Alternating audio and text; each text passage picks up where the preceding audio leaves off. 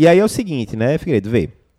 Dito isso, né, como é que você usa ali o livro de mapas mentais, a gente tem que lembrar o seguinte agora, como é que você vai, na prática, digamos, eu vi semiologia ali comecinho de janeiro, certo? São duas semanas de aula, vários detalhes e tal. Como é que a gente pode usar na prática o livro de mapas mentais para revisar um assunto específico, semiologia, hipertensão? É, diz aí algumas dicas pro pessoal. Então, o ideal é que você é, possa reler isso daí em algum momento, talvez em duas, três semanas.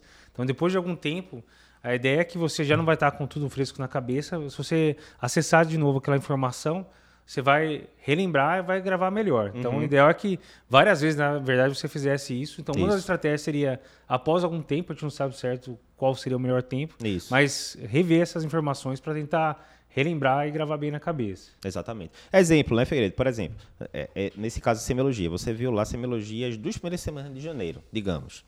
E todo final de mês, o que é que a gente faz? Simulado, né? Para a pessoa praticar aqueles assuntos. Aí bota centenas de questões para a pessoa fazer na sequência, né? Treinar a resiliência, de aguentar muita questão e tal.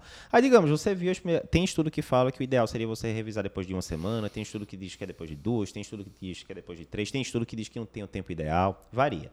Mas é um fato, revisar não adianta. Você acabou de ler o assunto agora e você vai revisar né, duas horas depois. Você acabou de ver, Sim. né? Você ainda está sedimentando. Então tem que ter algum intervalo. Mas digamos, você viu nas duas primeiras semanas de janeiro. No finalzinho de janeiro você vai ter o, o simulado de semiologia. Pode ser que seja Pode uma hora um de você dar uma né? revisada rápida. Ou você está lá no consultório em fevereiro já. E aí chegou um paciente, você escutou um sopro tal, sugestivo de estenose aórtica. Aí você fala, rapaz, como é que é mesmo a estenose aórtica com manobra de hand grip, o sopro aumenta, diminui, agora fiquei confuso.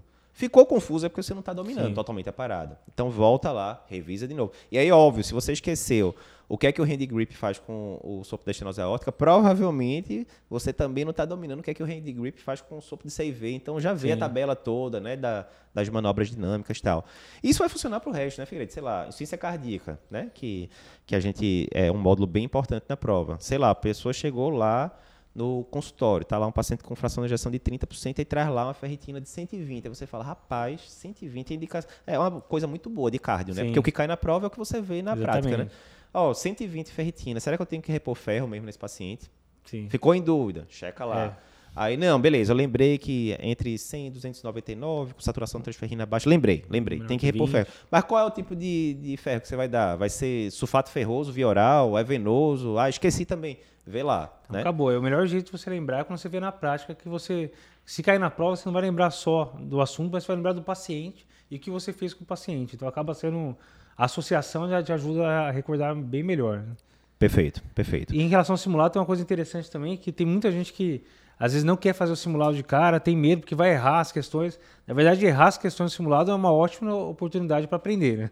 Então, você Exatamente. viu que errou, você volta lá no, mapa, no caderno de mapas mentais e revê o assunto. Então, você não precisa sair perfeito no simulado. Você perfeito. tem perfeito na prova. Né? Tem muita gente que fala isso, né, Figueiredo? Não, a, a gente coloca o simulado por um tempo limitado. Por quê? Porque se a gente não colocar por tempo limitado, acontece o que se chama de lei de Parkinson. Já ouviu falar da lei de Parkinson? Já. Lei de Parkinson, para quem não sabe, é o seguinte: quanto mais tempo você der para uma tarefa, mais tempo ela vai ser procrastinada. Se você falar, eu preciso de tal coisa para amanhã, a pessoa vai virar à noite, vai resolver, mas vai entregar amanhã. Se você fala, eu preciso dessa coisa para daqui a um ano, adivinha o quê? Vai passar um mês, nada, dois meses, nada, três meses, nada. Quando faltar dois, três dias, a pessoa vai estar lá no desespero do mesmo jeito. Então a gente via com isso. Na hora que botava o simulado sem prazo, a pessoa, ah, deixa para depois, não fazia nunca. Então a gente coloca lá por dias limitados, né? E aí às vezes o pessoal fala, não, terminei perdendo o simulado. Mas perdeu por quê? Homem, se a gente liberou durante uma semana, quer dizer que você não teve ali duas horinhas durante sete dias para fazer o simulado. Aí, não, é porque eu não estava com o assunto todo revisado. Eu sim, meu amigo. Mas é o simulado justamente para isso, é para lhe dar feedback na vida real se a coisa está funcionando ou não. Sim. Não é isso? Mas beleza, então.